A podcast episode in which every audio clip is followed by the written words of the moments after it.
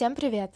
С вами Настя Твардовская, и это первый выпуск подкаста «Бегущая по кадрам», где я рассказываю об американских фильмах, влияющих на культуру и трансформирующих ее. Начать этот подкаст мне очень хотелось с радикально смелого автора, чьи работы стали культовыми, сюжеты картин до сих пор впечатляют и шокируют, а также являются вдохновением для всех людей, так или иначе связанных с модой и дизайном. Мне также хочется начать рассказ с истории про квир-кино, отдельное направление в независимом кинематографе, вокруг которого не прекращаются споры, но которое таит в себе столько потенциала и фантазии. Вопреки мнению, что темы гендера и сексуальности стали интересовать публику лишь в последнее время, квир-кино снималось на протяжении всего 20 века, также периодически вызывала скандалы, но постепенно формировала взгляды зрителей, которые привыкали к идеям, отличающимся от консервативных. Термин «квир» дословно означает «странный»,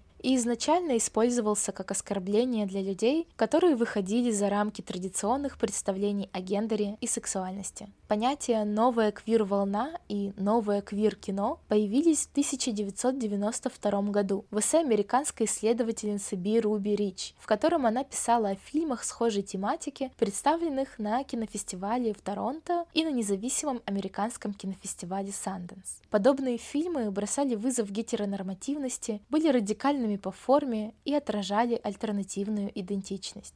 Когда мы говорим о квир-кино, невозможно не вспомнить о независимом кинематографисте, имя которому Грег Араки. С другой стороны, ограничивать картины Араки узкой специализацией – преступление. Его фильмы куда объемнее перечисленных мною ранее тем. Да, он исследует пластичную и меняющуюся сексуальность, сложность полиамории, фантазии и фетиши и прочие темы, зачастую невидимые большим кино, но не ограничивается ими. Его картины также о юности и взрослении, подростковых страхах, поисках настоящей любви, нигилизме и эпохе 90-х в Америке. Происходящее в его фильмах похоже на фантастически стилизованную видеоигру или комикс, а режиссеру свойственен саркастичный юмор, красивые откровенные персонажи, дерзкий и нетипичный стиль камеры, причина которому, возможно, кроется в его любви к французской новой волне и Жан-Люку Гадару, которым он вдохновляется. Визуально его работы безупречны, несмотря на малобюджетную команду и простой реквизит, а также часто отсылают к поп-культуре и знаменитым американским художникам, например, Кэнди Ворхол.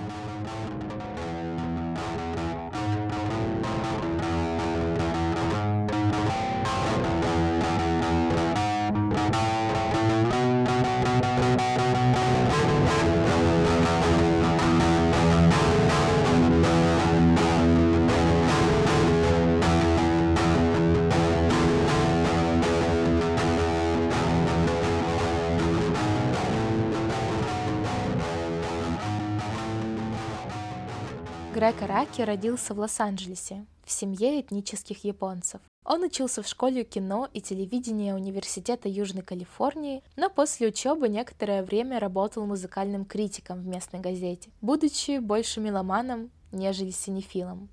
Лос-Анджелес, дом Араки, заменил игровую площадку для его малобюджетных картин. Он снимал везде. В квартирах городских авангардистов, на заброшенных складах, по ночам на объездных дорогах, не получая разрешения от властей.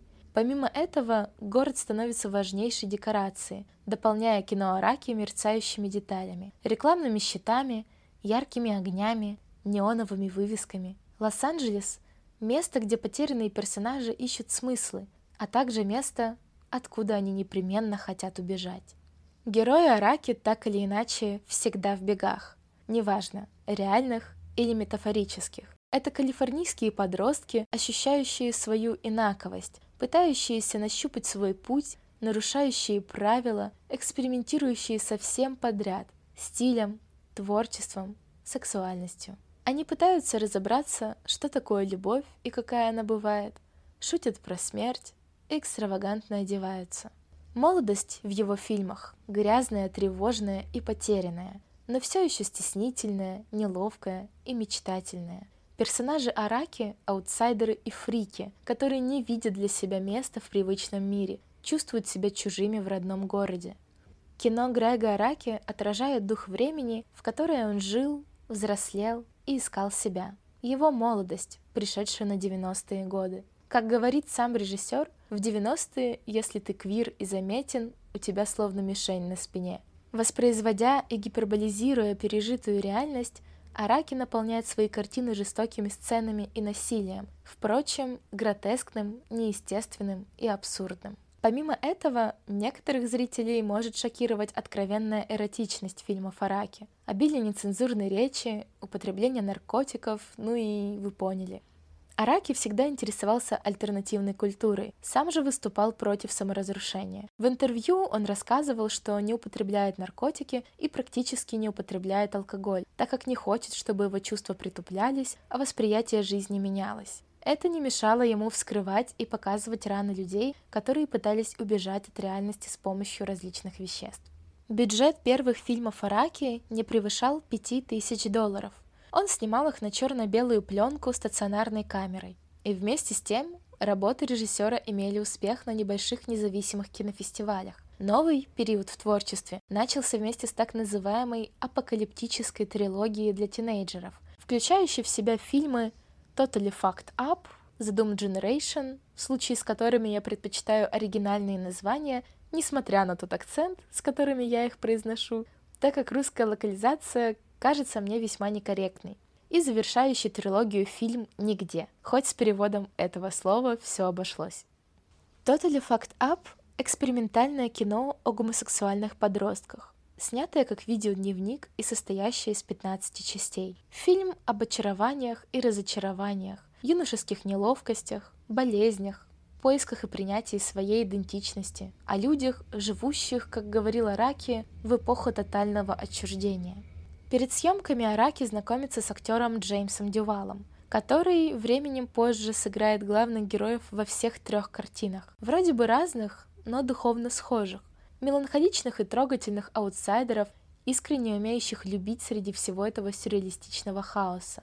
Эдакое альтер-эго самого Грега Араки. Вообще, изначально Араки собирался снимать фильмы о квир-культуре и ее месте в мире, но именно Джеймс Дювал, снявшись в Totally Fucked Up, вдохновил его на создание двух других частей трилогии о подростках и их страхах. Во время съемок The Doom Generation, кровавом роуд-муви о троице влюбленных в бегах, которые становятся невольными участниками различных преступлений, режиссер обладал уже большим бюджетом, примерно 800 тысяч долларов, что помогло ему нанять профессиональную команду, среди которых были оператор Джим Филли и продакшн-дизайнер Тереза Депресс. Вместе они отправились в создание путешествия, полного эротики и насилия, экспериментов и сверхъестественных случайностей. Предыдущие свои работы Араки мог снимать только по выходным и в течение нескольких месяцев, но с The Doom Generation все было не так. Фильм сняли за 28 дней, несмотря на все испытания, встречающиеся на пути.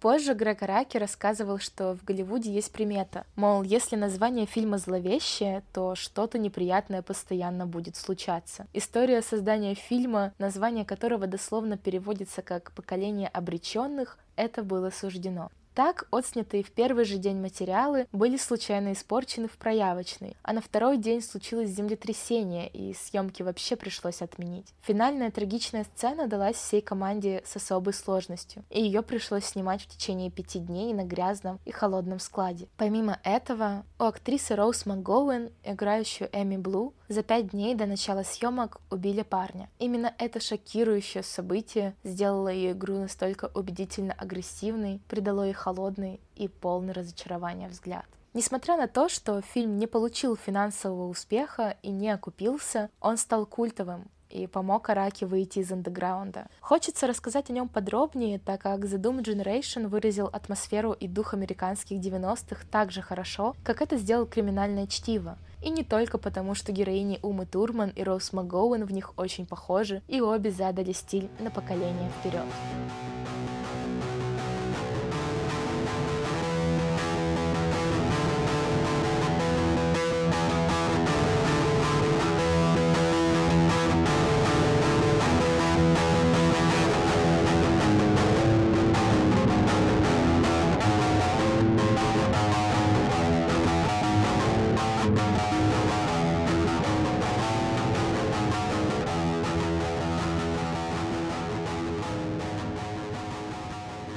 Слово о стиле. Смотря фильм спустя уже 26 лет после его создания, удивляешься тому, насколько современные и актуальны его визуальные решения, тому, как он впечатляет стилистически. Перед Терезой Депресс стояла цель создать необычные локации за небольшие деньги и мало времени, задача не из простых. Тереза оптимистично рассказывает, что такой вызов заставляет тебя мыслить иначе, смотреть на все под другим углом. Она просматривала много изображений фабрики Энди Уорхола, что вдохновило ее использовать в качестве материалов скотч и фольгу и сотворить с их помощью настоящее эстетическое безумие.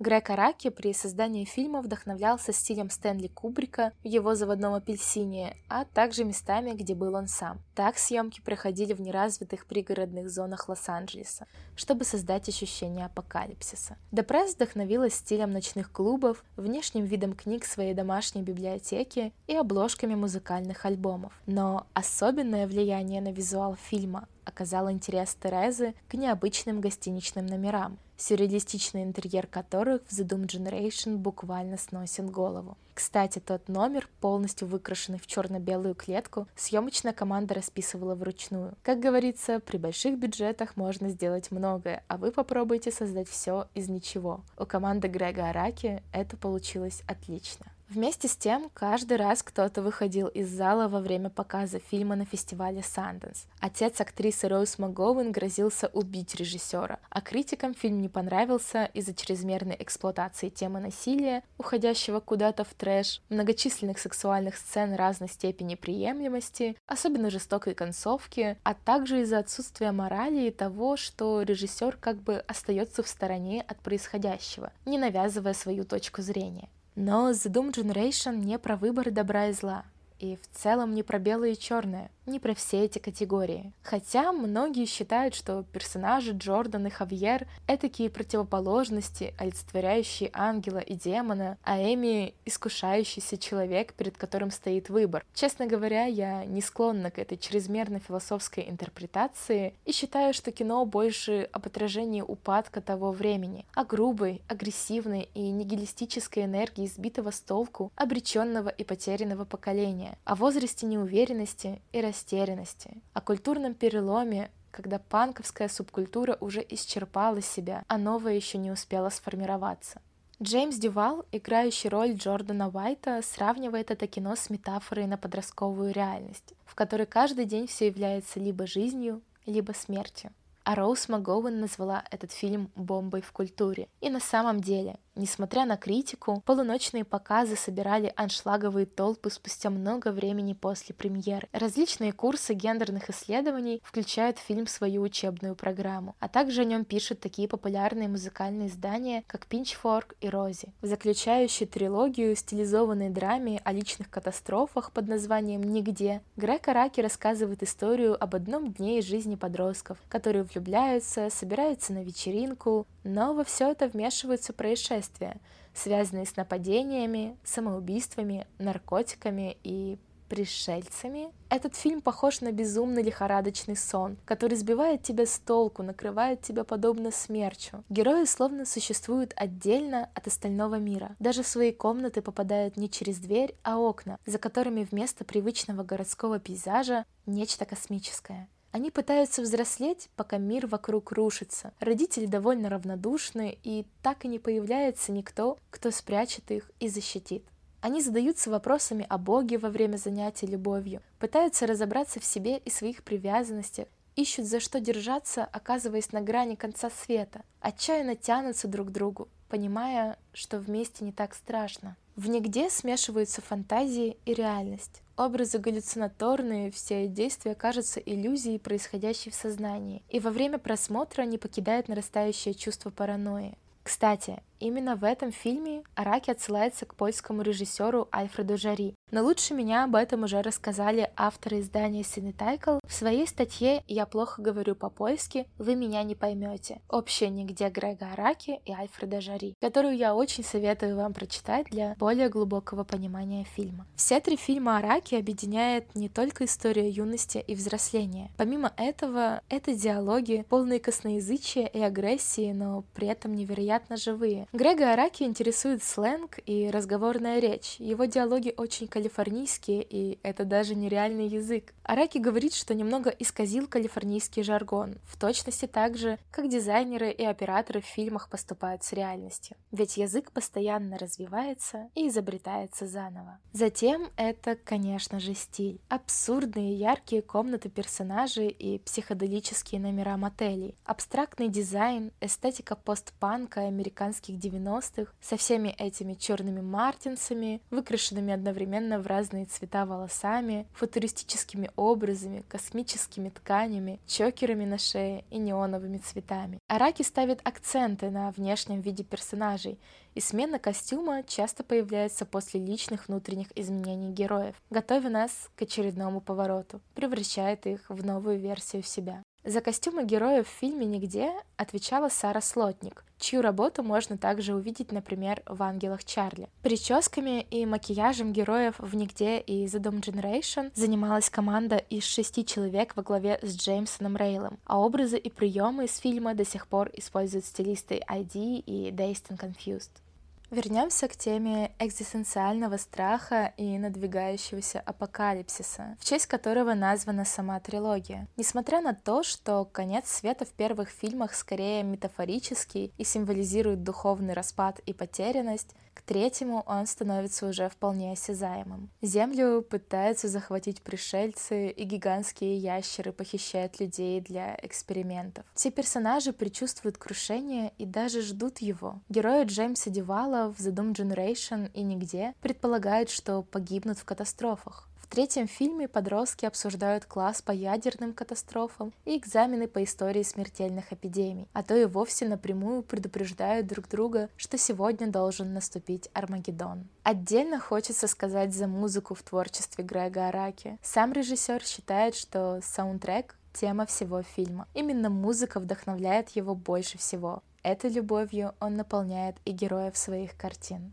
Так Эми Блу из The Doom Generation рассматривает пластинки в виниловом магазине и признается, что очень соскучилась по ним за то время, пока находится в бегах. В этом же фильме, когда вся троица болтает во время поездки в автомобиле, Джордан Уайт рассказывает о своем друге, который был без ума от группы Смис. В фильме «Нигде», когда подруга Монтгомери спрашивает его, слышал ли он о взрывающемся экстазе, имея в виду радикальное религиозное движение в Южной Камбодже, он отвечает, что знает только альбом альбом Сьюзи and the Benches с таким названием. На машине другой героини красуется наклейка группы Bikini Kill, а герой Джеймса Дивала, Дарк, тратит все карманные деньги на музыкальные кассеты. Музыка пронизывает весь кинематограф Араки. Его любимые исполнители играют шугейс, дримпоп, электроиндастриал, и в фильмах вы точно можете узнать песни Nine Inch Nails, Мерлин Мэнсон, Холл, Radiohead, Blur — Massive Attack, The Chemical Brothers и других. Сам Араки говорит, группы, которые я всегда любил, как то Twins, Dead Can Dance, Slow Dive, не для всех. Они никогда не добивались массового успеха, но для людей, с которыми они говорят на одном языке, они очень значимы. Это то, к чему я стремлюсь. Это не блокбастеры Спилберга. Мои фильмы специфичны. И это круто. Отчужденность, ярость, сексуальность и меланхолия все это присутствует в картинах Араки благодаря любимой музыке. Он также замечает, какое большое влияние на его творчество оказали группы Jesus and Mary Chain и Sonic Yours, и как много энергии они дали для создания фильмов.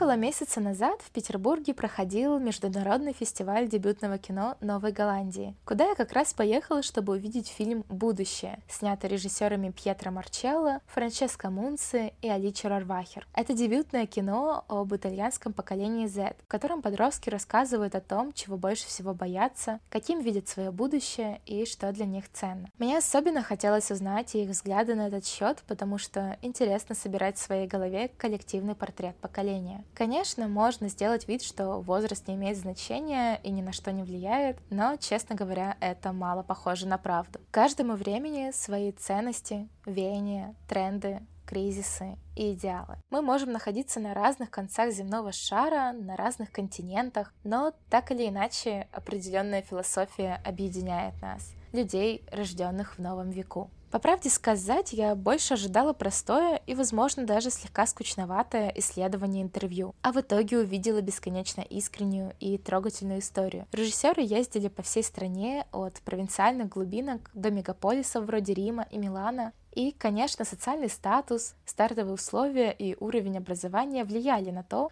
о чем говорили подростки, и вносили свои коррективы, но весьма незначительно. В общей целостности это было об одном и том же. Конечно, говорили в том числе эти вещи, которые присущи любому поколению, и обсуждали те проблемы, которые волнуют людей всех веков. И безразличие власти, и желание уехать подальше из своей страны, и сложность финансовой независимости. Но о чем говорили многие и чем, мне кажется, мы отличаемся от того, что было прежде, это о любви к аутсайдерам. Нет, конечно, буллинг существует до сих пор, да еще и в каком количестве, но я говорю сейчас о чем-то общекультурном, о том, что веет в воздухе, что является философией нового времени, о принятии, о важности чужих чувств, о понимании, что каждый может быть таким, какой он есть. И эта фраза, когда в нее действительно верят, перестает быть либеральным шаблоном, а становится основой любви. Мы все так же растеряны. Мы хотим менять мир, но понятия не имеем как, и, если уж признаться, чересчур заняты сами собой и устраиванием своих личных жизней. Мы действительно хотим помогать и заботиться. И мы как будто бы начинаем верить в коллективизм чуть больше, осознавая, что в одиночку ты ни с чем не справишься но при этом закрыты в себе. Испытываем большие проблемы с доверием, да и большинство из нас сейчас предпочитает развивать свою карьеру и становиться на ноги, а не заниматься социальными связями. Мы на самом деле не такие бунтари и сорвиголовы, как поколение до нас. Мы действительно думаем о последствиях. Мы боимся ранить. Мы боимся раниться. Иногда мы даже кажемся аморфными, потому что ни одно серьезное убеждение не заставит нас рисковать собой. Наши предки могли умереть за свои взгляды. Кто-то, наверное, и сейчас настолько силен и принципиален, но, кажется, большинство из нас знает, что ни одна вера, ни одно движение и ни один идеал не более важен, чем наша жизнь. Да и во что верить? Кажется, мы все так или иначе ставим под сомнение. Мы эгоистичны, мы верим в себя. Мы так же, как и поколение молодых людей до нас, чувствуем себя одинокими. Но мы больше не ждем, что нас кто-то спасет. Мы знаем, что на помощь не придет никто, поэтому мы полагаемся только на себя. Поэтому те подростки из итальянского фильма, да и я уверена, мои, ваши знакомые, верят в свои силы, знают, что только они управляют своей жизнью и ответственность за нее только на них. Мы уже не так сильно виним страну, власть, маму, кого угодно. Мы знаем, что все в нашей голове, и мы сами создаем свою реальность. Мы можем бороться с обстоятельствами. Мы сильные на самом деле.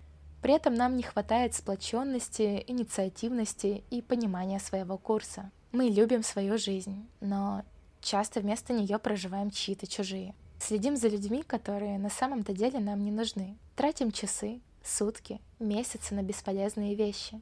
Оцениваем друг друга количеством просмотров и лайками, мы по-настоящему зависимы от своих телефонов. Это не миф, просто нам не нравится это признавать. Мы легче и быстрее сепарируемся от родителей, но семья становится для нас все меньше ценностью, и это большая проблема. Нам важны единомышленники. Нам важно сохранять в покое свое эмоциональное состояние. Поэтому мы осторожны с тем, чтобы впускать кого-то в свою жизнь. Мы стараемся больше не романтизировать насилие и саморазрушение. Мы в курсе, что такое психотерапия, И мы знаем, что за каждым странным поступком человека стоит травма. Помните, был этот норвежский сериал «Скам», который многие особенно полюбили? И эта фраза «Каждый, кого ты встречаешь, ведет борьбу, о которой ты не знаешь ничего. Будь добрым. Всегда». Мне кажется, нас всех трогают эти слова, и они действительно значимы. Может быть, во всем этом вы нашли себя. Может быть, нет.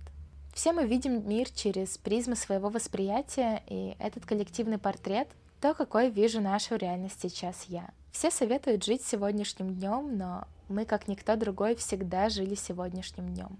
Мир менялся и меняется слишком быстро, каждый день.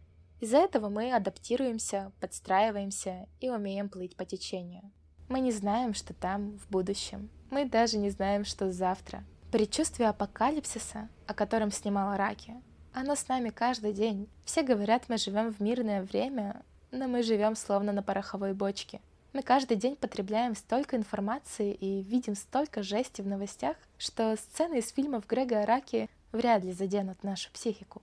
Мы и сами такие же нестабильные, переменчивые, мечущиеся в поисках черт пойми чего. Мы ничего не ждем и одновременно ждем всего сразу. Но мы знаем, что справимся в любом случае. По крайней мере, нам очень хочется в это верить.